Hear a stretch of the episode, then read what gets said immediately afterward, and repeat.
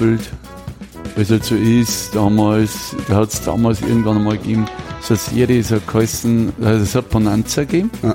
Und es hat die Rauchenden Colts gegeben. Rauchen Colts, genau. Genau, und ich war, wir haben Rauchende Colts mit Matt Dillon Ja. und äh, mit Festus als Deputy und was weiß ich. War denn nicht auch Fuzzi? War da nicht auch ein Fuzzi dabei oder war das, wieder eine weiß ich- andere? Das glaube ich war wieder. Das kann ich jetzt nicht mehr genau sagen, weil es ist auch für mich schon lange her.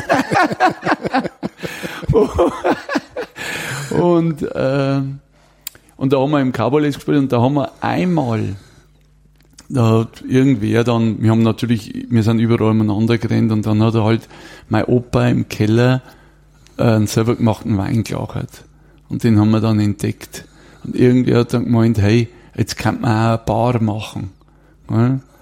Und ne, es war gleich gemacht, ein paar Popcut, also ein paar Schachteln, Bredel drüber, irgendwo ein paar Gläser und, Und sich dann mit ähm, acht Jahren den Arsch zugezogen. oder neun, wir mal neun, zehn wären wir schon gewesen.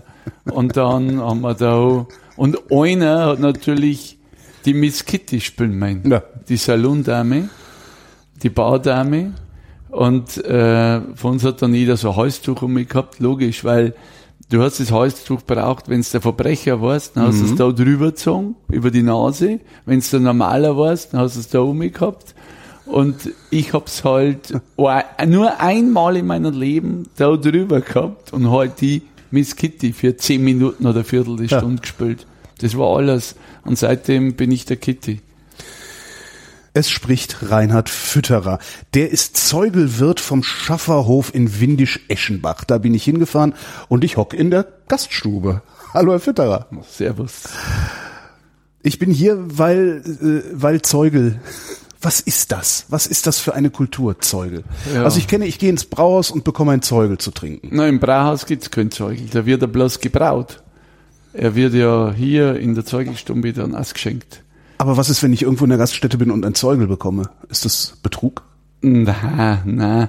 Zeugel ist, also mit ganz einfachen Worten ausgedrückt, ist nichts anderes wie ein untergäriges, unfiltriertes Bier, das im Kommunbrauhaus gebraut wird, am Haus vergoren wird und direkt vom Lagertank ausgeschenkt wird. Das ist eigentlich der Zeugel auf der einen Seite. Zum anderen ist ähm, Zeugel ist aber nicht bloß ein Bier. Beim Zeugel geht es eigentlich um die Emotion. Ähm, das heißt, man ist hier in einer gemütlichen Wirtsstube, sitzt beieinander ohne Standesunterschied, ohne Altersunterschied ähm, und trinkt eben bei einem guten Preis-Leistungs-Verhältnis die halbe Bier kostet äh, 2 Euro ähm, und sitzt da gemütlich und lernt dann auch Leute kennen. Es geht ja meistens auch ein bisschen ähm, enger zu. Also man muss sich irgendwo mit hinzwängen, ob man will oder nicht.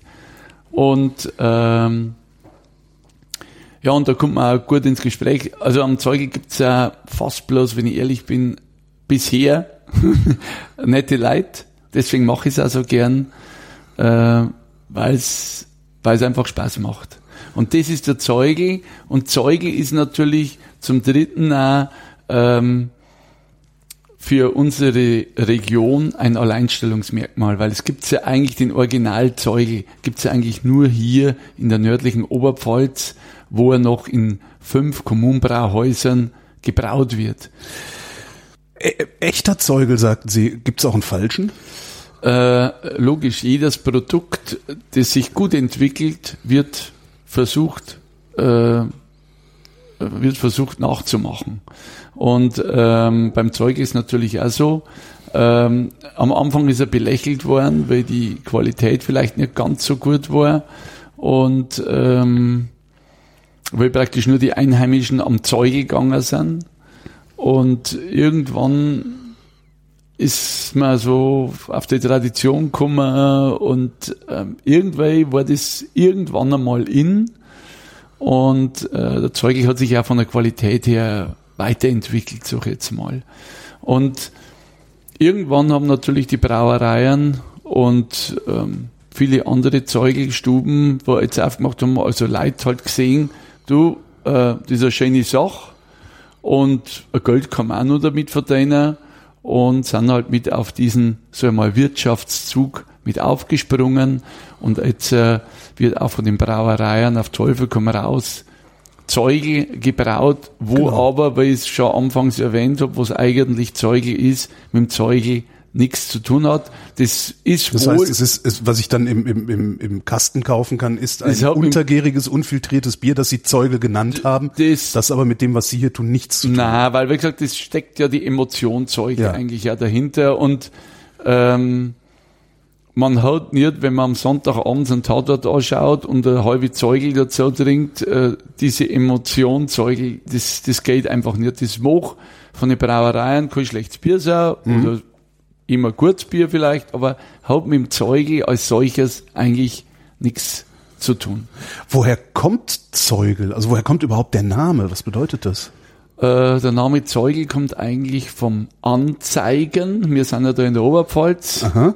Ähm, da, wenn, wenn, wenn dieses Bier zum Ausschank gebracht wird, der Zeugel, dann war das ja, und das wird auch jetzt noch so gemacht, da kommt vom Fenster eine Stange raus und da hängt dann dieser Zeugelstern dran. Es gibt ja welche, da hängt der Besen dran oder was, oder, Besenwirtschaft dann. oder ra- ja, das ist eigentlich überall ähnlich. Bei uns hängt halt dieses alte Bierbrauerzeichen dran, also dieser Davidstern, dieser sechszackiger Stern. ist auch sehr irritierend, wenn man hier durchfindet. Auf Einmal hängen überall Ah, ja. Davidsterne. Das Ah, ja, ist, äh, genau. Da rechnet keiner mit. Ja. Und äh, da denkt keiner, dass das was mit Bier und Ja, genau. äh, einen gemütlichen Abend was zu tun hat. Und ähm, ja, da hängt eben dieser Zeiger raus, Ja. also Zeuger, wir sind ja in der Oberpfalz, das ist der Zeuger und von dem hat sich das irgendwann einmal abgeleitet, vom Zeuger zum Zeugel. So Warum, einfach. warum hängt der raus? Warum hängt nicht einfach ein Schild draußen, wo drauf steht Wirtshaus? Ja, das war halt so. Das, das ist auch übrigens auch bei den Buschenschenken oft nur so gewesen, dass einfach äh, Stecken vom, vom Fenster rausgekommen ist. Da werden sie auch schon was denkt haben. Wo äh, etwas, das nach oben raushängt, sicher halt leichter, wie wenn unten ein Schüttel steht. Ja. Also, und ähm, so denke ich. Und auf jeden Fall hat es immer angezeigt, eben, da gibt's jetzt frisches Bier und äh, alle sind eingeladen, dass man da hingeht. Und, äh, und dann hat sie auch das noch mit dem, mit dem Busch gegeben, also wo man die Buschen schenken und so weiter. Das hat es aber auch bei den Bierwirtschaften gegeben. Da ist praktisch äh, Busch rausgekommen und äh, dann, früher ist er Bier oder Zeugel so lange geschenkt worden, bis er aus war. Ja. Und dann ist er schon wieder braut worden. Das hat sich ja ein bisschen geändert, diese Tradition. Was heißt früher? F- Von wann kommt diese Tradition? Also wir brauen hier schon seit 1415. Hier im Haus, im, auf dem Schafferhof. Nein, nein, nein, nein, nein, Kommunbrauhaus, hier in Neuhaus. Es geht Okay. immer ums Kommunbrauhaus, das im Ort steht. Was ist ein Kommunbrauhaus dann? Äh, das Kommunbrauhaus, wir haben in Neuhaus, also wie gesagt, weil ich schon erwähnt habe, wir haben in der Oberpfalz eben noch fünf kom intakte Kommunbrauhäuser. Das ist im Mitterteich, in Falkenberg, in Esland, in Windisch-Eschenbach und in Neuhaus. Wir sind ja da in Neuhaus und nicht in Windisch-Eschenbach. Das heißt, Neuhaus ist irgendwann mal von Windisch-Eschenbach eingemeindet So worden. Ah, schaut's aus. wir waren früher eigenständiger Markt. Und äh, ja, und weil es halt so war, irgendwann sind wir dann einmal eingemeindet worden. Haben aber dieses Kommunbrauhaus eben noch. Äh, bei uns haben wir jetzt äh, 25 ähm, Häuser, sag ich mal, das Recht, Bier zu brauen in diesem Kommunbrauhaus. Häuser. Ja, die, Das heißt, das heißt, Braurecht liegt auf, auf dem Grund. ah, nicht Haus. auf der Person. Nein, nicht auf der Person. Und das sind bei uns jetzt eben nur 25 Stück. Und ähm, da gibt's Hausbrauer, die wohl eigentlich auch verantwortlich sind, dass diese alte Tradition ja weitergeführt worden ist, weil früher hat's ja nur Hausbrauer gegeben. Und jeder von diesen Hausbrauen hat das Bier auch im Prinzip zum Ausschank gebracht. Also da ist wirklich das Wohnzimmer ausgeräumt worden und Küchen und dann ist da für ein paar- Tage ist da eben äh, Zeuge geschenkt worden. Ich, mir, darum kam der, der, der, der Zeiger raus. Genau, und dann hat Jetzt- man gewusst, jetzt ist Bier da, Jetzt er- ist der dran, jetzt ist der dran und da geht man zu dem und zu dem und zu dem. Aber Wanderpokal. ein Wanderpokal, wenn man es genau nimmt, ja. Und äh, es war natürlich auch so, die haben sie ja äh, teilweise eben noch die Einrichtung natürlich ähm, geteilt.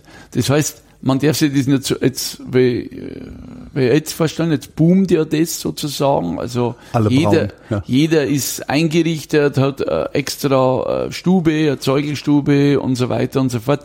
Das war ja früher nicht der Fall. Da ist ja tatsächlich, das weiß ich noch, bis in den 90er Jahren ist da praktisch das Wohnzimmer, die gute Stumm, ausgeräumt worden und Küchen und dann hat man da einfach ähm, drei, vier ähm, leichte Holztische, schmale Holztische eingestellt und ein paar Stühle und die sind unter anderem auch weitergegeben worden, weil ich weiß, weil in Neuhaus vom Faber, das ist der Ull, ähm, die haben die ihre drei, vier Tische, was gehabt haben, sind dann zum Schormichel zum Beispiel gekommen. Das ist auch Zeugelstumm, der Punzmann. Und so hat man sich das geteilt. Ja? Wie beim Carsharing. Gell? Ja. Nur da hat man sich die Wirtshauseinrichtung geteilt. Es war ja nicht so wie früher, da waren ja bloß ein paar Einheimische, da sind sich sehr tausende 50er, Touristen, ja. Nein, das ist ja alles dann eben erst irgendwann einmal gekommen. Wie funktioniert jetzt ein Kommunenbrauhaus? Naja, äh, die 25 Häuser haben das Recht, Bier zu brauen. Und wir, ich spreche jetzt bloß mal von Neuhaus, ähm, von diesen 25, da bringen es sechs zum Ausschank, also die brauen ihr Bier da drin. Jeder für sich halt, nach seinem eigenen Rezept. Und dann haben wir noch neun Hausbrauer, also der wo das ausüben, der wo nur für sich aber Brauer, die bringen das nicht zum Ausschank.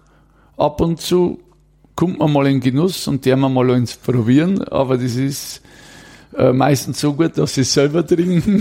Sind Sie, sind Sie denn äh, äh, Hausbrauer oder brauen Sie im Kommunenbrauhaus? Nein, nein, nein, Also ist- nein, ich- nein ich die, Haus, die Hausbrauer sind das, die Brauerei im Kommunenbrauhaus. Ach so, es sind äh, 25 Häuser, wo das Braurecht haben. Okay, die, die Und von 25 diesen das 25 bringen es sechs zum Ausschank. Okay. Da gehört der Schafferhof unter Ja. anderem dazu. Und äh, neun brauen davon nur für sich. die saufen selbst. Genau. Und bei den anderen, wo nur übrig bleiben, sprich bei den anderen zehn, da ruht das Braurecht. Die haben ein Braurecht, nutzen es aber einfach nicht, weil sie nun zu aufwendig ist, weil sie keine Lust haben oder weil sie sagen, die paar Mal, wo ich da gehe ich lieber am Zeugel, da hol ich kein Gewicht nicht. Ja. Sie teilen sich also im Grunde die Infrastruktur. Also Genau. alle, die Braurecht haben, teilen sich die Infrastruktur. Sie haben eine Brauerei Genau. und jeder kann die benutzen. Genau, genau. Wie viel Bier dürfen Sie denn brauen? Also wie, wie Also wir sind da eigentlich nicht beschränkt. Aber wir beschränken uns selber. Das ist ja mal das Besondere eigentlich für mich ähm, an einem, generell an einem Produkt. Äh, das erfinde ich ja jetzt nicht neu, wenn ich das sage. Das ist, wenn es nicht immer verfügbar ist. Und der Zeugel ist eben, der kommt eben normalerweise circa plus minus alle vier Wochen bei, zum Ausschank. Der wollte Zeugel schenken. Damit freut sich praktisch schon jeder wieder aufs nächste Mal, wenn es den Zeugel gibt, weil schmeckt dann das mal, weil er ist ja immer unterschiedlich, dadurch, dass äh, das ja alles handmade ist. Ähm, wir haben ein offenes Kühlschiff, offene Vergärung, also da passiert da einiges. Und ähm, und man freut sich halt wieder auf die bestimmten Brotzeiten und so weiter, was da halt, oder Schmankerler, was halt dort gibt. Und das ist auch mit das Besondere am Zeugel, dass temporär eben ausgeschenkt wird und nicht immer verfügbar ist. also tatsächlich temporär im ganzen Ort. Das ist jetzt nicht Genau. alle vier Wochen bei Ihnen, sondern alle vier Wochen bei irgendeinem. hier. Genau, genau. An jedem Wochenende hat irgendwer Zeugel, Okay. aber äh, wie gesagt, unterschiedlich, also immer alle vier Wochen circa. Wie viel brauen Sie? Das ist eine gute Frage. Da habe ich noch gar nicht so richtig nachgedacht. Schmarrn. Ich brauche ungefähr so zehnmal im Jahr. Und ich meinte, wie viel Liter? Äh, es sind circa äh, 22 Hektoliter sind das ungefähr, wo dann übrig bleiben. Im, über das ganze Jahr oder pro Na, Brauvorgang? pro Brauvorgang. Wie lange haben Sie geöffnet? Also wie lange schenken Sie? Also wann ist es leer getrunken? Vier Tage haben wir immer offen. Das ist ordentlich, 22.000 Liter in vier Tagen. Nein, nein, nein, nein, nein, nein, nein, nein, nein, nein, nein, nein, das Ganze ist nicht. Wir haben ja andere Veranstaltungen. Es wäre schön, es war super, mal ganz ehrlich sagen, also das war sensationell. Dem ist aber äh, nicht ganz so, weil wir haben ja noch ähm, private Veranstaltungen. Wir haben ja hier am Schaffhof ist ein bisschen anders wie bei den anderen Zeugestuben. Wir haben auf der einen Seite äh, das Traditionelle, äh, das war ich auch sehr schätze und hochhalte. Ähm, deswegen mache ich es auch so. Ähm, und auf der anderen Seite haben wir natürlich äh, im anderen Gebäude drüben, da haben wir, ähm, das ist praktisch ein alter Stodel, Mhm. eine alte Tenne, eine gemauerte. Und da haben wir natürlich auch Konzerte drin Ah. und äh, Geburtstagsfeiern und solche Sachen. Und da wird natürlich auch schon etwas vertilgt, sage ich jetzt einmal, so dass man das nicht ganz genau, man kann das auch nicht sagen, man schenkt so und so viel Hektoliter oder was auch immer an einem Zeugewochenende aus, weil es komplett unterschiedlich ist. Das, man stellt sich manchmal darauf ein und sagt, hey, ähm, das kann ein super Wochenende werden. Und, dann da werden sie uns überrennen. Samstag. Nein, nicht einmal das, sondern ich weiß nicht, was das ist. Das ist ein Phänomen. Und dann warten wir und warten wir und es kommt einfach keiner. Also es kommen schon ein paar Leute, aber halt nicht mit denen, wo man gerechnet hat. Mhm. Und das ist auch Zeug. Also das, da gibt's kein Rezept oder da man sagt, man sperrt auf und dann ist die Bude voll. Also ganz so ist nicht. Das heißt also, Sie halten Bier zurück für die Veranstaltungen, die Sie dann drüben noch machen. Ja, ich brauche halt immer so, dass ich, äh, ich versuche so zu brauen, dass ich immer ein schönes abgelagertes Bier hab, äh, weil das ist ja, sag ich mal, auch was, das, ähm, da war jeder ja stolz darauf ist, wenn er ein gutes Bier hat. Also Ja. Ich braue mein Bier selber und äh, das macht Spaß und ich möchte schon die Leute was vorsetzen, da was begeistert sind und sagen, hey, Davon will ich noch eins. da will ich nur eins trinken und wenn er wieder offen hat, äh, möchte ich gerne mal wieder vorbeikommen. Wenn Sie sagen, Sie brauen Ihr Bier selbst, stelle ich mir das so richtig vor, Sie gehen ins Kommunenbrauhaus, Genau, genau. schmeißen den Hopfen und Malz und alles selber Ah, ja. zusammen und geben nicht bloß ein Rezept beim Braumeister ab und sagen, hier, mach nein, das. Nein, nein, nein, alles selber. Und das ist mit sehr viel Arbeit verbunden. Also so ein Brautag selber, ich mal, oder sag mal, ein Brauvorgang. Genau, Exkurs Bier brauen. Wie fängt Ihr Tag an, Ja, der Tag fängt schon vorher an. Mhm. Äh, wir holen, wir haben ja hier eine Mühle nur am Ort. Der Müllner, äh, der äh, schrotet für uns der, äh, das Malz. Und das holen wir einen Tag vorher. Wir brauchen ja mit 10 Zentner. Und äh, das holen wir einen Tag vorher und dann musst du ja zwei Stier Holz reintragen. Wir, wir heizen ja nur mit Holz Ein Ster ist wie viel? äh, ein Kubikmeter. Okay. Mhm. Und wir brauchen zwei Stück Holz, die musst du erstmal aufladen, dann musst du es reintragen und anschlichten. Dann musst du alles ein wenig äh, durchwaschen, durchspritzen, reinigen, Wasser äh, reinlaufen lassen und so weiter und so fort. Also man ist da zwei bis drei Stunden am Vortag locker beschäftigt, locker. Also mal drei Stunden ist man eigentlich mindestens beschäftigt. Und ähm, dann hast der Brautag selber, also das ist auch unterschiedlich. Es gibt welche, die fangen halt in der Früh um fünf an. Ich fange meistens um sieben an. Und ähm, das reicht auch. Und dann dauert der Brautag selber von früh sieben bei mir bis meistens abends sechs, sieben, weil du musst ja dann, das wie beim Kochen auch, die meiste Arbeit ist waschen. gell? Ja, das glaubt man nicht, aber das ist wirklich viel mit, hat viel mit Reinigung zu tun. Und, ähm, und dann hast du den Tag danach, dann kommt sie aufs Kühlschiff, da kühlt dann ab über Nacht. Und am nächsten Tag, da mache ich mir mit dem Nachbarn, mit dem Allwirt, mit dem Petersimer Allwirt aus, der hat einen Bulldog. Weil das kommt ja dann am nächsten Tag in ein großes Fass rein. Und da wird's dann heimgefahren. Dann wird's halt in Gärbottich pumpt. Also in, bei uns sagt man kaufen. Das ist praktisch da, wo die Vergärung dann stattfindet, weil bis dato sprechen wir nur von einer Würze, nicht von einem Bier. Ja. Erst wenn die Hefe zugesetzt wird, wo praktisch den Zucker, den wir praktisch durch diesen Brauge Brauvorgang gewonnen haben, in Alkohol und Kohlensäure umwandelt, dann spricht man eigentlich erst von einem Bier. Das heißt, im Kommunenbrauhaus äh, wird gar nicht das ganze Bier durchgebraut. Das, das, also Doch. Die Gärung ist dann hier. Die Vergärung ist da, aber gebraut wird's im Gebraut wird's da, aber vergoren wird's hier bei Ihnen. Genau. Okay. Mhm. Genau, von jedem am Haus.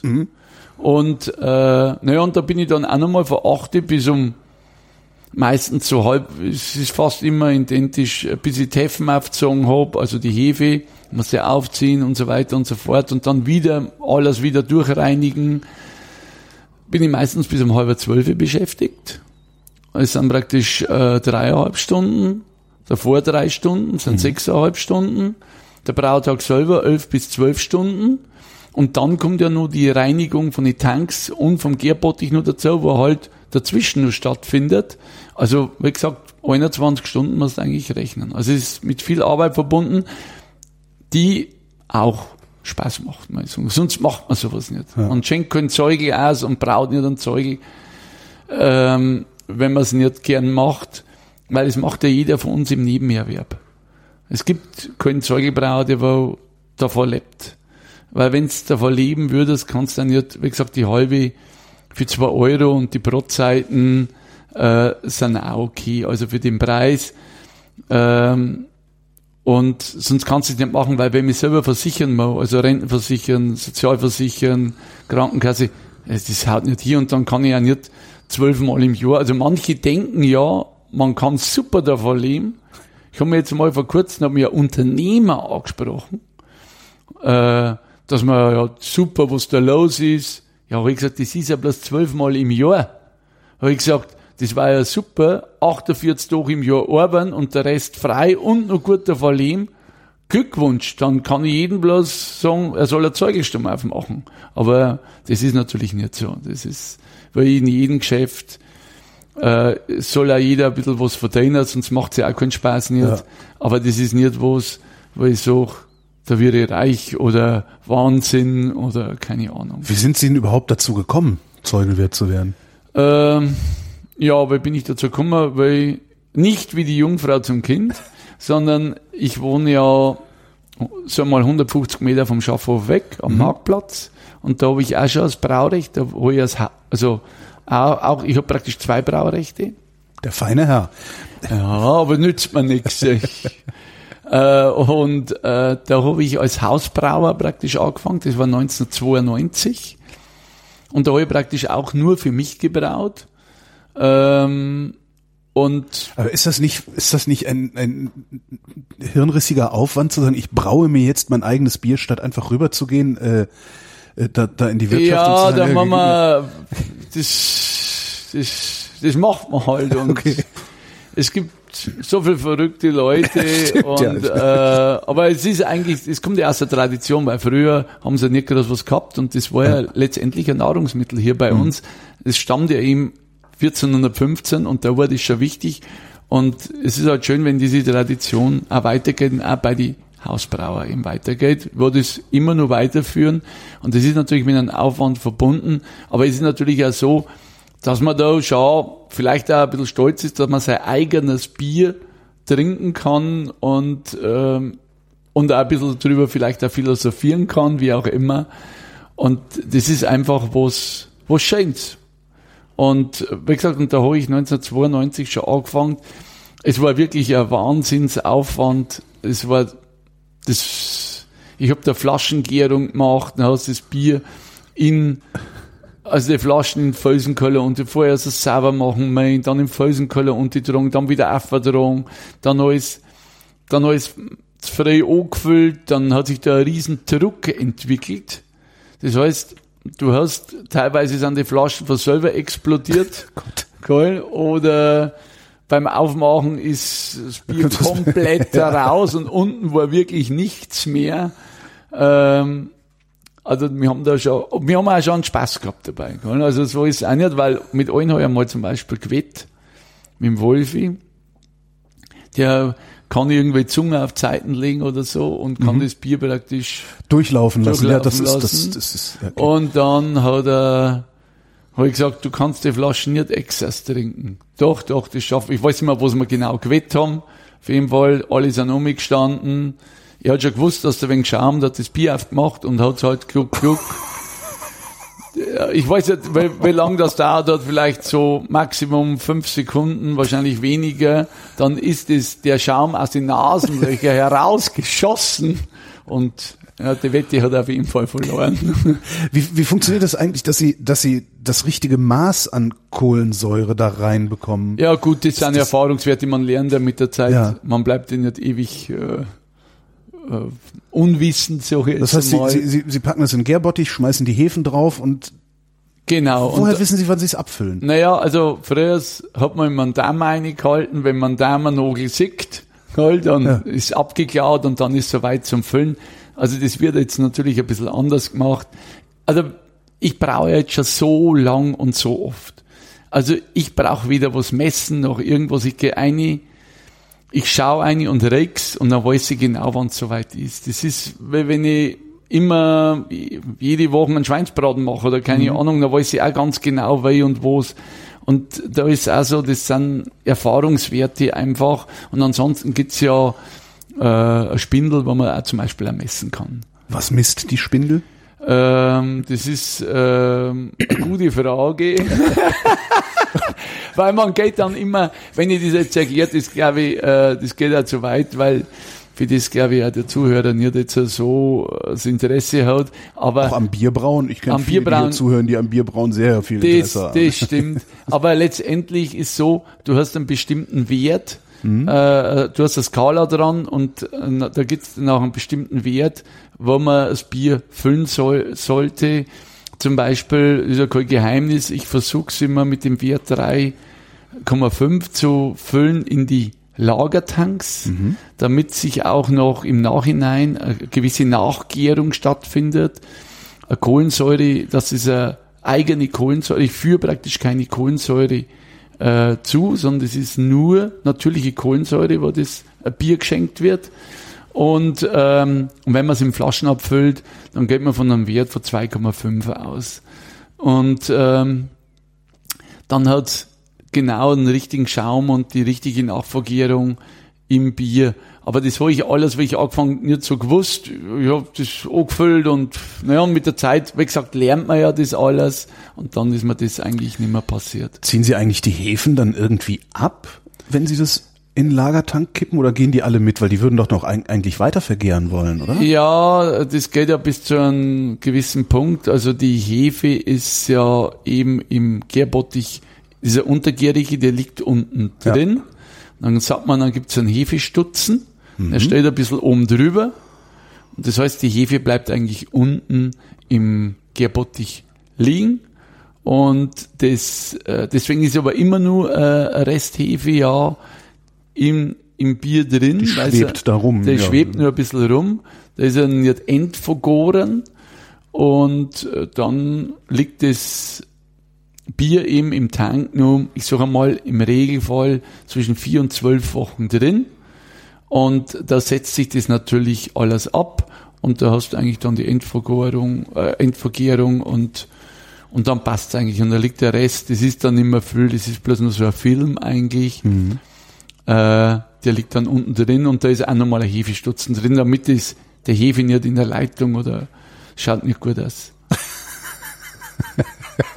ja, manche wollen's, aber ja. Was ist die Hefe in der Leitung glibbert? Na, dass, dass das Bier ganz drüber schaut. Ach so. Für mich mal ein Zeugel, auch wenn er unfiltriert ist, äh, ist schön für mich, wenn er klar ist. Aber der Zeugel ist total unterschiedlich, weil ja jeder sein eigenes Rezept hat. Der eine, ähm, beim einen ist er trüb, beim anderen, äh, da ist er mit wenig Schaum, beim anderen ist er wie mit der Sahne geschenkt, beim anderen ist er sehr herb, also mit sehr viel Hopfenbraut, beim anderen ist er ein bisschen süßlich, der, der nimmt mir das dunkle Malz, wie gesagt, hell, dunkel, also da gibt's, da hat jeder sein eigenes Ding. Man kann ja jetzt bestimmt sagen, ein Zeugel, so, das ist die Malzzusammensetzung, das ist äh, die Hopfenzusammensetzung, das ist sehr individuell. Da wären wir dann wieder bei der Großbrauerei, die einfach nur Zeugel draufschreibt. Genau, weil, und das schmeckt ja immer gleich. Ja. Und äh, ich kenne sogar wer, also der hat, oder der da ist in so einer Brauerei unterwegs und die mischen halt zwei Biere zusammen, hat er gesagt. Schau mal, Zeug. Ist ja nicht geschützt. Ja. Ist nicht geschützt. Ist, wir, haben, wir haben das versucht von dieser Schutzgemeinschaft. Ähm, die Schutzgemeinschaft ist immer ein Verein, der wo, der wo alle fünf Orte, fünf Orte mit dabei sind. Ja. Und ähm, unser oberstes Ziel war damals eigentlich, dass wir den Zeugel schützen müssen, diese Tradition. Ja, sowas wie Zeugel. Camembert oder sowas kann ja auch nicht. Ne? Genau, genau. Aber wir sind damals ähm, am Patentamt gescheitert und da ist einfach die, die Brauerei Lobby Ja. und äh, die sind ja da mit, weiß ich nicht mehr, zwei oder drei Patentanwälte kommen, da gehst du sang- und klanglos einfach unter. Wahnsinn. Mhm. So war das. Jetzt, jetzt seid ihr Kulturerbe, bayerisches und deutsches Kulturerbe, Ja, immateriell. genau. Äh, Weltkulturerbe beantragt? Äh, an denen arbeiten wir. Es war natürlich, ja, aber äh, jetzt machen, haben wir jetzt mal das hinter uns und das. Jetzt schauen wir Wie, mal was habt ihr weiter. gemacht, damit ihr da, äh, Ich bewirbt man sich da und sagt, sehr geehrte Damen und Herren, wir haben hier ein paar alte Wirtshäuser? ja, tatsächlich, äh, man muss sich bewerben und man braucht einfach gute, man braucht auch gute Kontakte und gute Leute und ich glaube, das, das funktioniert auch nur dann, ähm, damit sich solche Leute dafür mit einsetzen, wenn das, das auch wert ist. Also, da sind Leute mit dabei, die haben halt diese Zeugelkultur eben kennen und lieben gelernt. Und da gibt's halt ein paar, was sich tatsächlich dann auch mit engagiert haben, weil der Antrag ist auch sehr umfangreich, da muss man schon ein bisschen Ahnung haben. Und ähm, da haben wir tatsächlich wer gehabt, der uns ein bisschen mitgeholfen hat und die diese Zeugeltradition sehr, sehr schätzen.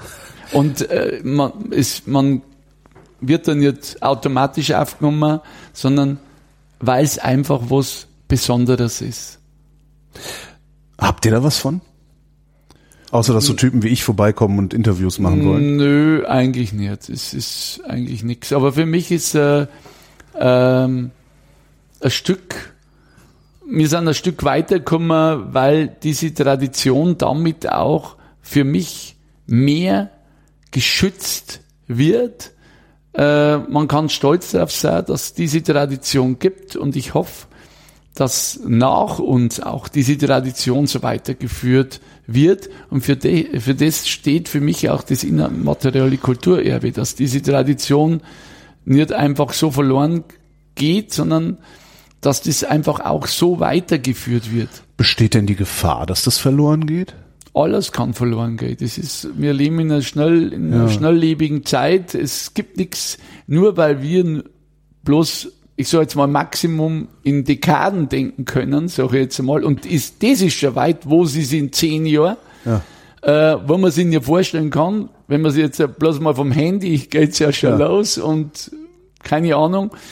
Und, und so ist es mit Traditionen auch. Wie viele Traditionen sind schon verschwunden, auf Nimmerwiedersehen, wo kein Mensch mehr weiß, dass es überhaupt gegeben hat. Zumal das Liebhaberei ist und sich damit nicht wirklich Geld verdienen lässt. ne? Genau, das ist Wenn das man das, wenn man das monetarisieren könnte, wäre es Genau. leichter. Genau, und dann, ja, Wenn das Braurecht unbeschränkt ist, habt ihr schon mal drüber nachgedacht, zu, das hochzuskalieren, zu expandieren, so, Na, so groß zu machen, Sie- jetzt dass ihr wir- davon leben könnt? so, und jetzt sind wir genau dabei, dann hat es nichts mehr mit, mit dieser alten Tradition zu tun. Ja. Die Tradition ist ja, dass das temporär ausgeschenkt wird. Ja, aber man kann ja trotzdem 100 Kästen machen und die dann noch verkaufen. es, es gibt welche, das ist, ich weiß, das Kapitalismus, ist, ja. nein, das ist, äh, es gibt ja welche, du kannst es ja nicht aufhalten, ähm, dass die einen halt, ähm, das, das sind ja ein Haufen Leute, fünf Kommunbrauhäuser und alles, was dahinter steckt. Und da sind natürlich auch schon Spezialisten mit dabei, wo das Bier äh, zum Beispiel an andere Zeugestuben verkaufen und so weiter. Also letztendlich, ähm, äh, so- also unter Anführungsstrichen an die Konkurrenz, wobei das eigentlich keine Konkurrenz bei uns gibt. Weil ja alle, da kann sich niemand beschweren von den Zeugestuben, egal welche das ist, ob es ein Original ist oder nicht Original, ähm, kann sich Moment, keiner beschweren, dass Zeugel- zu es gibt- wenig. Es gibt Zeugelstuben, die ihren Kram gar nicht selber brauen, sondern das zukaufen und dann ausschenken. Genau, das sind die, wo praktisch nicht in der Schutzgemeinschaft mit dabei sind. Okay, die, wo die sich für diese Tradition. In Neuhaus nicht. Die habt ihr aus, aus dem Dorf gejagt. Nein, nein, nein, nein, nein, nein, nein, nein, nein, nein, nein. Aber die, es gibt ja viele Ortschaften, die wo eben kein Kommunbrauhaus mehr haben. Ja. Und denen gefällt halt das auch. Und ähm, Die die wollen halt auch, die wollen halt auch ein Zeuge ausschenken und die müssen ja irgendwo herbringen. Ja. Und ähm, deswegen machen sie ja den jetzt schlecht. Die sind genauso gut und aber das hat mit dem Original nichts zu tun. Das ist halt für mich äh, eine Wirtschaft, unter den Namen Zeugel firmiert und halt äh, hier das Bier zum Ausschank bringt. Und wie gesagt, genauso gut vielleicht machen. Oder vielleicht sogar manchmal besser. Gibt's ja. Vielleicht. Aber haben im Original mit dieser Tradition im Kommunbrauhaus gebraut am Haus, äh, vergehrt und direkt vom Lagertank, äh, haben sie nichts zum Dauern.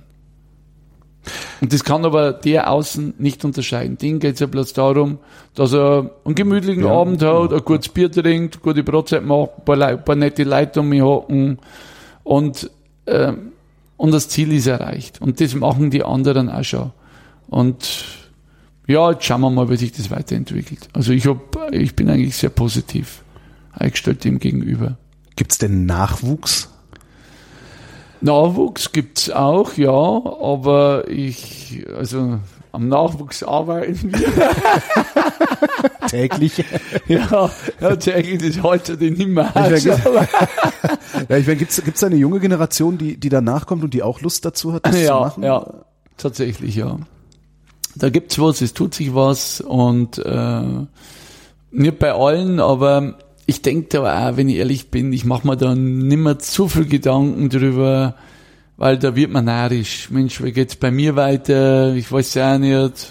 Sohn ist unterwegs, er ist in Australien, Tochter studiert, ist auch weg, weiß nicht, wo der, was der mal hier verschlagt und, äh, und bei den anderen ist ja ähnlich und jetzt mag sich erst mal nur, wenn wenn es mir die Gesundheit erlaubt, momentan schaut sehr gut aus. Also ich möchte es eigentlich so lang machen, wie es geht.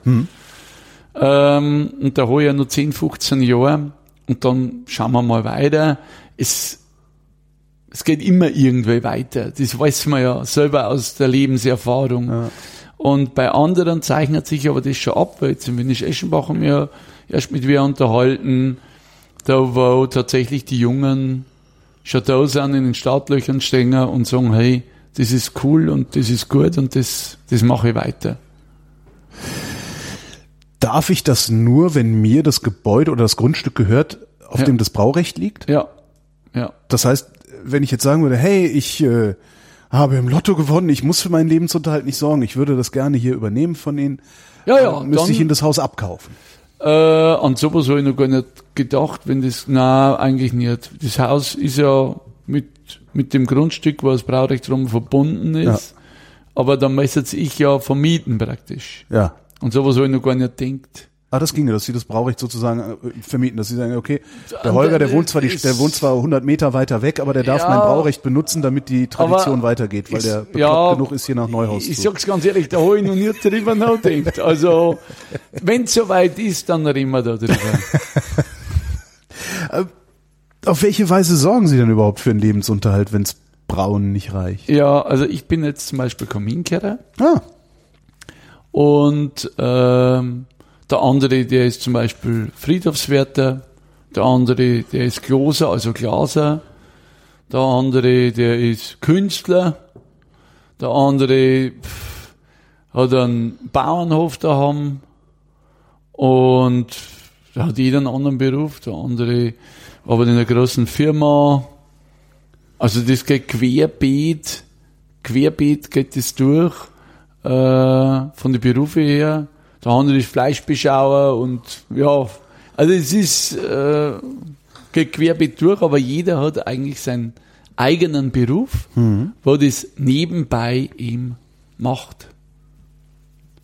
Wo, wo man auch die Zeit hat, das nebenbei zu machen. Das ja Naja, mal- ich sag's mal so, dadurch, dass es eben, wie gesagt, nur temporär ist, man muss es so vorstellen, es gibt, das ist ein Hobby.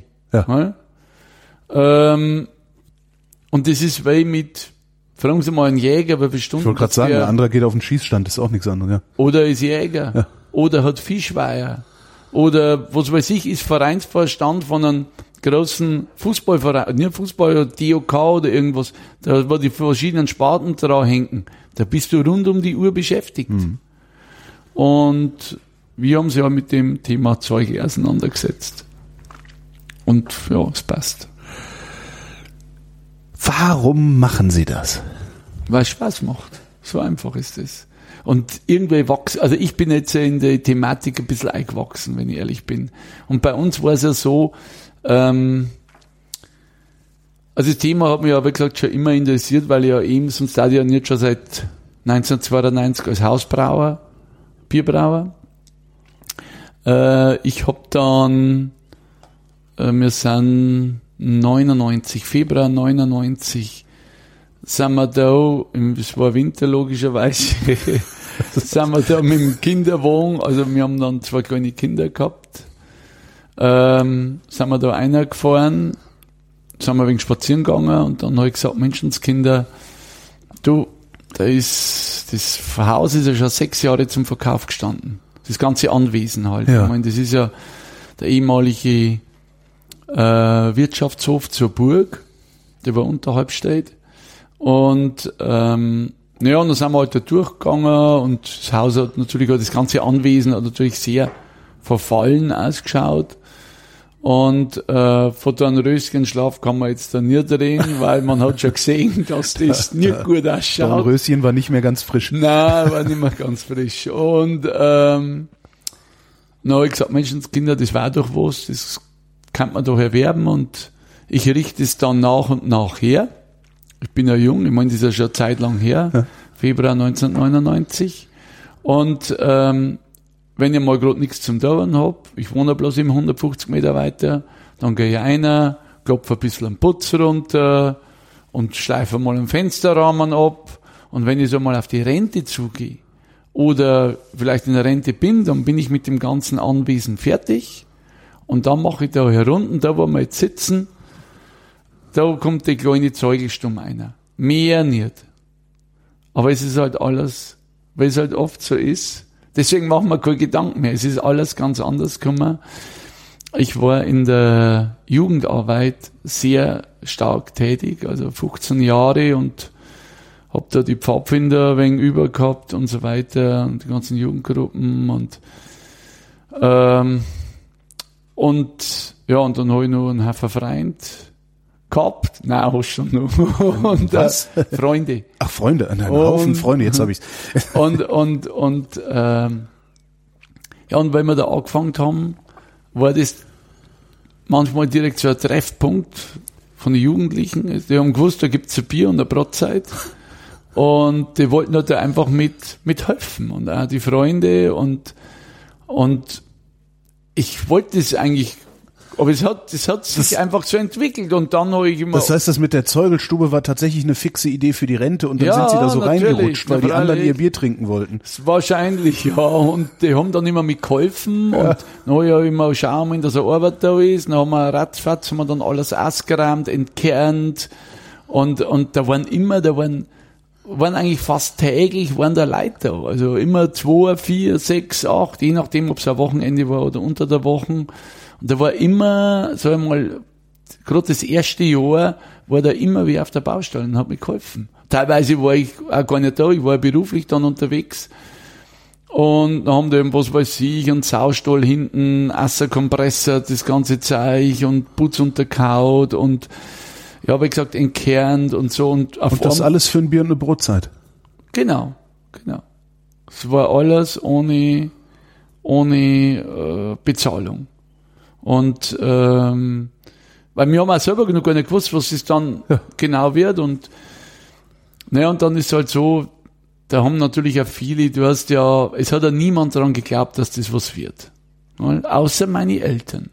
Äh, Das was was wird. Ja, der Schafferhof, dass der aus dem was wird. Also aus der Ruine wieder was Bewohnbares. Genau. Okay. Meine Schwiegermutter, weil da war, die Liesel, der hat einen Schwächeanfall gehabt und danach hat sie einen Weinkrampf gekriegt, weil sie das gesehen hat. Und wir waren mit Begeisterung dabei und ich war fix und alle und, ähm, und selbst meine Brüder haben gesagt, hey, was hast du dir da an? Und ähm, ja, die Jugendlichen und die haben es ja nicht so mitgekriegt, für die war das einfach ein Spaß. Ne? Und man sich ein bisschen austoben kann und wie gesagt, der Bier und der Brotzeit gibt's auch und immer locker geredet und äh, aber was die auch so die Neuhauser waren und die haben alle gesagt, der ist verrückt und der das schaffst nie und die einzigen, die ihm daran geglaubt haben, waren meine Eltern und äh, ich habe es einfach halt angefangen und ich habe aber auch nicht gewusst, was auf mich zukommt. Und äh, es war tatsächlich so, dass ich weiß nicht, wie oft, dass ich zur Bank gerannt bin und immer wieder Nein Kredit beantragt und genau Kredit beantragt habe. Und äh, das ging ja da heutzutage gar nicht mehr. Mit den Sicherheiten ist ja alles so streng geworden. Ähm, ich glaube, das ging da einfach auch gar nicht mehr. Dass man da mal hingeht und wieder einen Kredit kriegt und also das, ich glaube, das, das ging nicht mehr. Aber es, ich bin auch genau nur ein, äh, hineingeraten sozusagen. Das war ja nur praktisch bevor das der Euro gekommen ist, waren wir hier mit dem Pflastern fertig und so weiter. Also das ist ja tatsächlich alles doppelt so teuer geworden. Also jetzt ging es ja sowieso nicht mehr. Ja. Es ging ja von der Bank her nicht mehr. Und logischerweise, wenn man älter wird, hat man natürlich auch nicht mehr den, den, den Speed, die Ja. Motivation. Und ich da jetzt eh schon ein bisschen langsamer. Und äh, ich will es ja auch mit dem Alter ein bisschen ruhiger haben. Ich möchte mein Zeug machen. Das heißt, Sie haben im Grunde, haben im Grunde Glück gehabt, dass es so schnell ja, das ist geklappt hat genau, hier. Ne? Das ist- ja, natürlich, es hat alles genau, letztendlich hat alles genau passt, so wie es sein sollen muss. Und ich denk mal, manchmal denken wir oder haben wir denkt, ähm, vielleicht haben nicht wir einen Schafferhof ausgesagt, vielleicht hat der Schafferhof uns es gesagt. Ich weiß es nicht. Und, äh, und dass die Entwicklung auch so stattgefunden hat, weil es jetzt ist. Und äh, aber wie gesagt, jetzt komme ich langsam ins Alter, wo ich so, hey, ich mache mein Zeug bei Feiern noch, weil da hängt natürlich auch ein Haufen Fixkosten dran. Ist auch, Das ist ein riesen- riesen Gelände hier, ja. Man kann da nicht einfach sagen, ich mache jetzt nichts mehr oder ich habe jetzt keine Lust mehr. Das kann halt überhaupt nicht. Aber ähm, ich mache das, was mir immer Spaß macht, Bierbrauer, Zeuge ausschank und dann natürlich nur ein paar Feiern, das musst du einfach mitmachen. Und vor allem die Konzerte, die machen mir noch Spaß.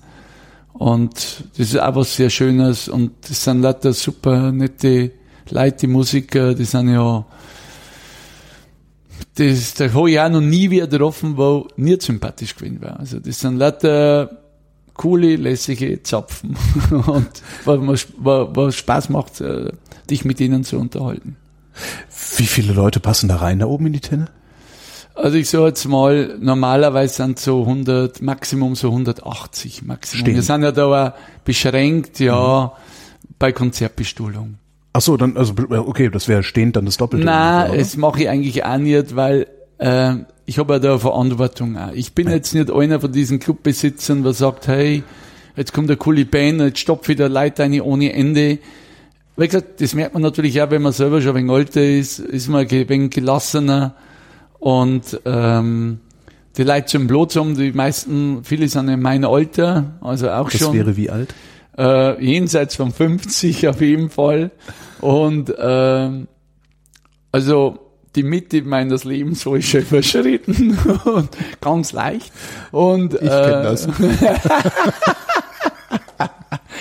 und hey, wenn ich auf ein Konzert gehe, da will mir ein wenig bewegen können, da möchte ich einen Platz haben und nicht, weil ich wie in einer Sardine drinstehe, weil dann komme ich einmal und komme nie wieder, Ja. weil ich sage, hey, nö, das ist nicht mein Ding, weil ich selber war auch schon auf Konzerte, logischerweise, gute Band, da stehst du dann drin, eingepfercht, na, da habe ich keinen Bock drauf. Und warum soll ich das meine Gäste auch da? Und das soll alles cool, entspannt sein für alle und ja. Was für ein Publikum kommt denn eigentlich zum Ausschank? Das ist querbeet. Ist das, ist das, Also ist das eher aus der, aus der Region oder ist das auch so ein Touristenmagnet mittlerweile? Äh, mittlerweile ist es, das der mal ruhig so sagen, ist ein Touristenmagnet. Also im Sommer vor allem, also wir haben da, also ich kann es immer nicht genau sagen, aber ich hätte jetzt mal gesagt, bis zu 90 Prozent Auswärtige. Und zwar, es geht querbeet durch, geht durch, du hast ja mittlerweile Bierreisen, die gibt's ja auch, die kommen dann aus Dänemark, aus Holland, aus England, aus Spanien, aus Südamerika, also aus Australien. Es gibt nichts, was es dann mittlerweile nicht mehr gibt. Das, dieser, dieser, das, was will ich sagen, diese Biertradition und wo was braut wird und so weiter. Da gibt es mittlerweile so viele Leute, was sich für, nur fürs Bier interessieren. Und, aber das macht natürlich Fast- nicht, es das macht nicht die Masse aus. Das ist trotzdem faszinierend. Ich finde das faszinierend. Je, je, je größer die Industrie mit ihren Produkten wird, desto wichtiger wird die Nische. Das, Genau. das freut mich immer sehr. Ja. Das ist, es macht, also, und jetzt ganz kurz mal zurückzukommen, eben auf die äh, Leute, was über herkommen. Wir haben natürlich sehr viel, wir sind ja nahe an Oberfranken, äh, und da kommen wahnsinnig viele Leute. Weil ich zu den Leuten auch schon gesagt habe, Fränkische Schweiz ist ja ein Traum und Bamberg. Ich bin da selber oft oder öfters einmal oft ist übertrieben, halt hin und wieder mal dort. Und ähm, das ist ja so wunderbar, so kleine Brauereien mit echt einem super Bier. Also Menschenskinder, ihr habt doch selber so eine schöne Landschaft und so gute Brauereien. Und was macht's denn ihr bei uns? Dann sagen sie, wir wollen halt auch gerne mal was anderes sehen. Und, und so ergänzt sich das eigentlich ganz gut. Und wir haben da wirklich sehr, sehr viele, auch aus Tschechien mittlerweile. Ist ja Und- auch um die Ecke. Ja. Ja, genau. Und ähm, also das ist Wahnsinn. Wir haben, wir haben Stammkunden, die fahren 250 Kilometer. Also das heißt, von denen zwölf Mal, wo ich im Jahr Zeuge hab, sind die zehnmal da. Weil es ihnen so gut gefällt. Da kommen teilweise hin, äh, alle, äh, alle Pärchen haben wir, die sind hinter Würzburg. Und die kommen teilweise an einem Samstagnachmittag auf ein paar Zeuge und eine Brotzeit vorbei. Das ist, das kann man, ist unvorstellbar, weil da sagen sie, hey, das ist schön und da können wir die Seele baumeln lassen und die haben Zeit und dann fahren sie daher und genießen das und fahren dann wieder gemütlich zurück. Also das ist verrückt. Gemütlich Aber ist auch schön, das ist ja, das ist ja was, wenn man sagt, hey, äh, man gibt da was und die erkennen das und es wird wertgeschätzt. Ich wollte gerade fragen, macht es trotz der vielen Touristen, die mehr oder weniger plötzlich kommen, macht es trotzdem noch Spaß? Ja, es ist absolut, äh, man merkt, es kommt ja, wenn du ein Wirtshaus hast, dann kommt ja das direkt sofort zurück, ob's denen passt oder nicht. Und im Regelfall ist so, äh, 99, wirklich 9 Prozent aller Zeugegäste sind echt nett und schätzen das. Und ähm, dann gibt's halt ein paar, die was sich verirren, die hören halt vom Zeuge was. und hey, ist, wollen auch einen Tisch reservieren, was es auch nicht gibt. Das passt ja gar nicht dazu. Ich kann ihnen ja nicht einmal einen Vorwurf machen. Die haben sich mit der Thematik nicht auseinandergesetzt. Sie haben irgendwann einmal irgendwas von einem Zeuge gehört und da muss man mal hingehen. Aber die sind, die, man merkt ja gleich, die fühlen sich da nicht wohl. Und die kommen halt einmal und dann nie wieder. Aber die, die, das ist nicht das typische Zeugenpublikum. Das typische Zeugenpublikum lernt auch gern andere Leute kennen. Die sind aufgeschlossen, schätzen die Atmosphäre, ein gutes Bier. Und das sind die normalen Zeugegäste. Woher weiß ich, wann sie aufhaben und wie lange sie dann aufhaben? Ähm, gute Frage. Es gibt einen Zeugekalender, den Ah. gibt's aber erst, wenn man dann hier am Ort ist. Also Oh. nicht irgendwo online, dass ich Ja, und in online- Berlin sitze und sage, ich habe jetzt Lust und ich habe ein Wochenende frei. Ja, natürlich dann gibt's komme ich nach Neuhaus und dann hat keiner auf. Na, das gibt's ja nicht. Hat ja jedes Wochenende an. Jedes Wochenende hat einer auf. Das ist, das ist einer- versprochen. Ja, ja, das Okay. hat äh, von Freitag bis einschließlich Montag und äh, nachzulesen ist es auf www.zeugelbier.de. Zeugel schreibt man mit OI, zeugelbier.de und da sind die ganzen Termine von diesen fünf Kommunbrauhäusern eben drin. also ich kann über das Thema Zeuge tagelang reden. Also es ist, weil da hängt ja so viel dran von der Tradition und von den Geschichten, was dazu gibt. Welche äh, Geschichten gibt's denn dazu? Also ich sag mal, eine schöne Geschichte ist zum Beispiel ähm, am, an einem Montag kommen wir einmal im Jahr Rennsprüche, so ein Rentner-Stammtisch, sag ich jetzt einmal. Aha. Und die sind alle so zwischen 75 und 85. Aber denen schmeckt das Bier, gell? Und die haben immer ein oder zwei Leute mit der Quetschen noch mit dabei. Und die kommen halt mit dem Zug. Und dann kommen wir so gegen elf oder so. Quetschen Akkordeon. Ja, ja, genau.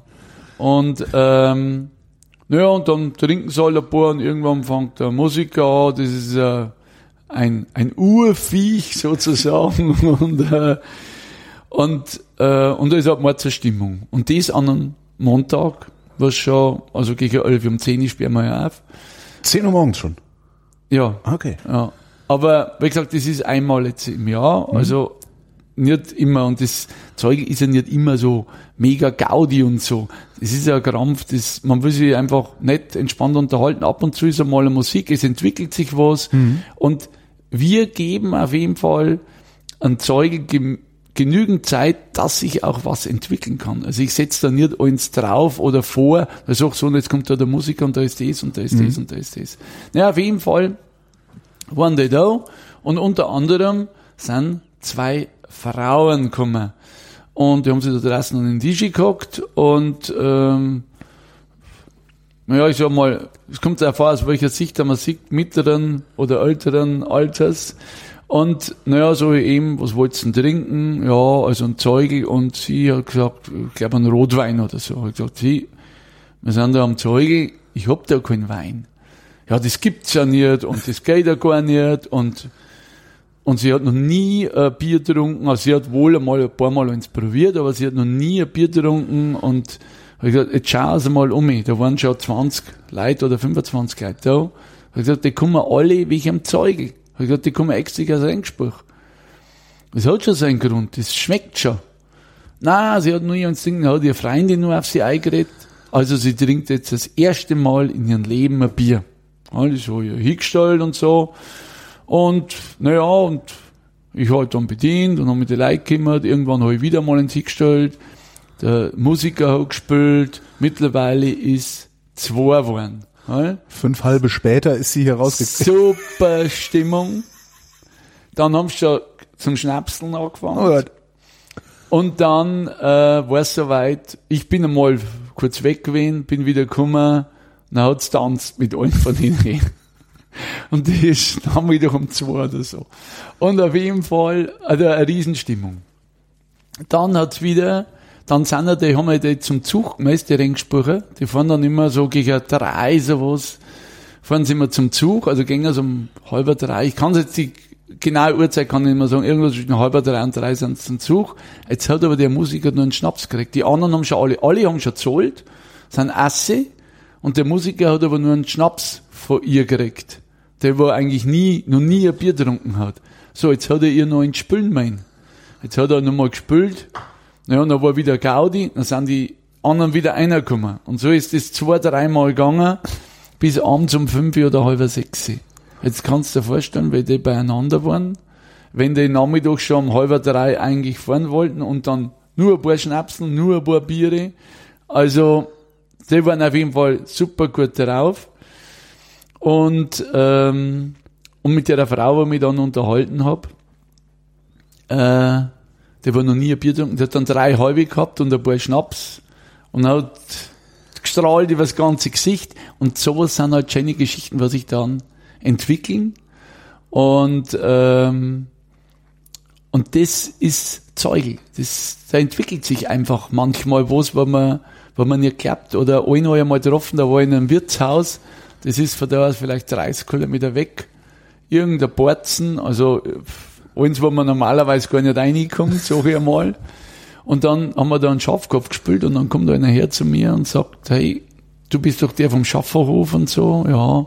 Er hat gemeint, Mensch, von dir habe ich, was weiß ich, letztes Jahr oder vorletztes Jahr, keine Ahnung, äh, habe ich den schönsten Abend meines Lebens verbracht. Und sowas sind doch tolle Geschichten, weil der ist damit wir zusammengekommen und die wollten eigentlich bloß Brotzeit machen, abends um sieben und in der Früh um halb drei sind sie heim.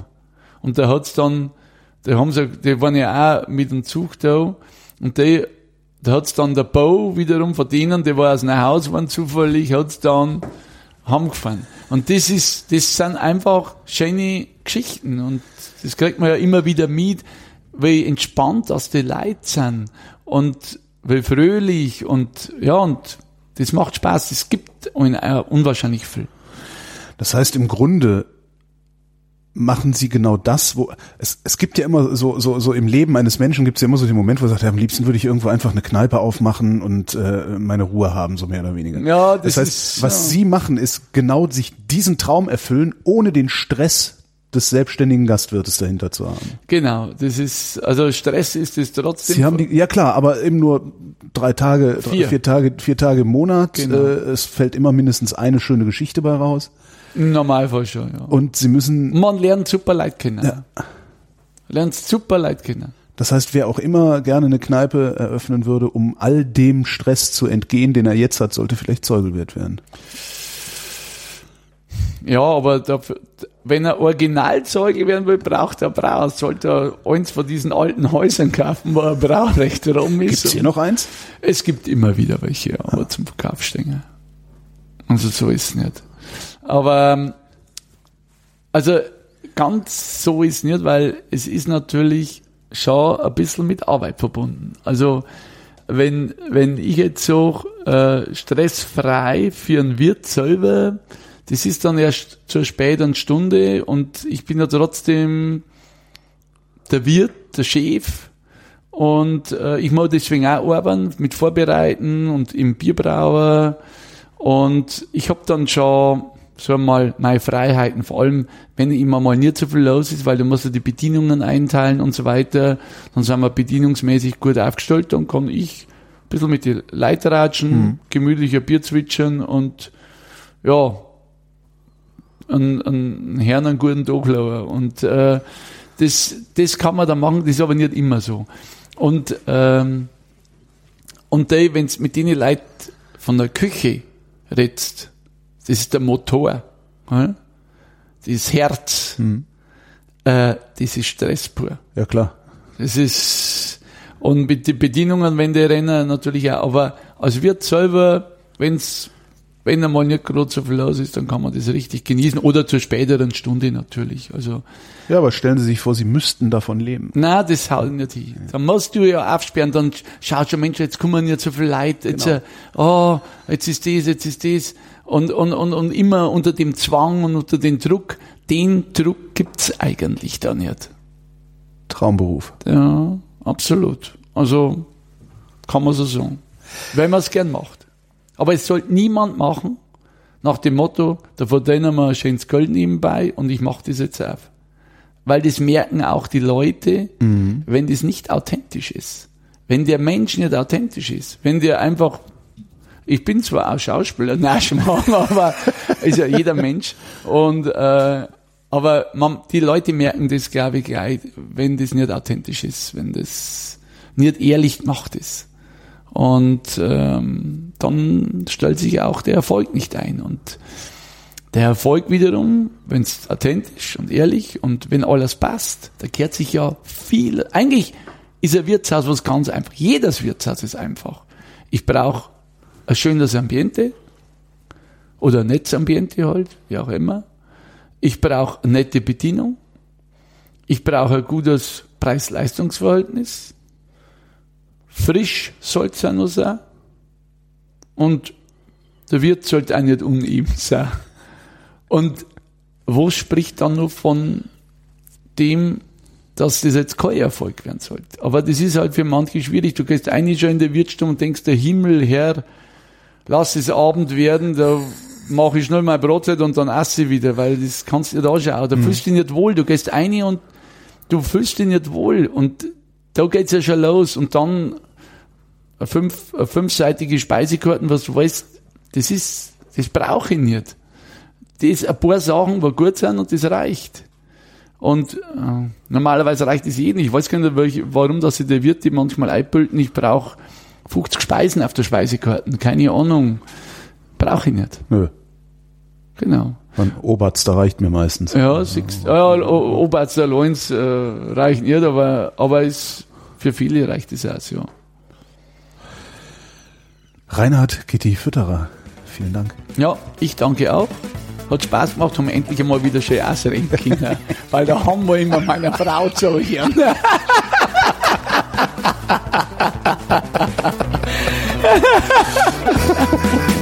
Okay.